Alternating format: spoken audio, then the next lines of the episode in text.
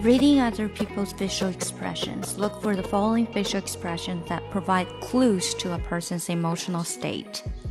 Lowering the head and looking downward, which could mean the person is ashamed or trying to avoid you. Tilting the head to one side, which could signal confusion or a challenge to what you are saying.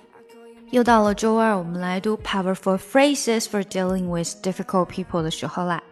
今天我们继续来读懂别人的微表情。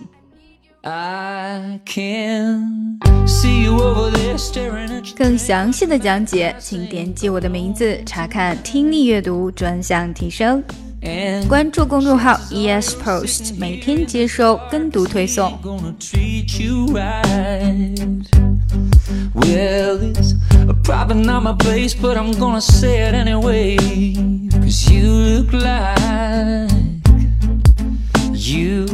Hadn't felt the fire, had a little fun, hadn't had a smile in a little while.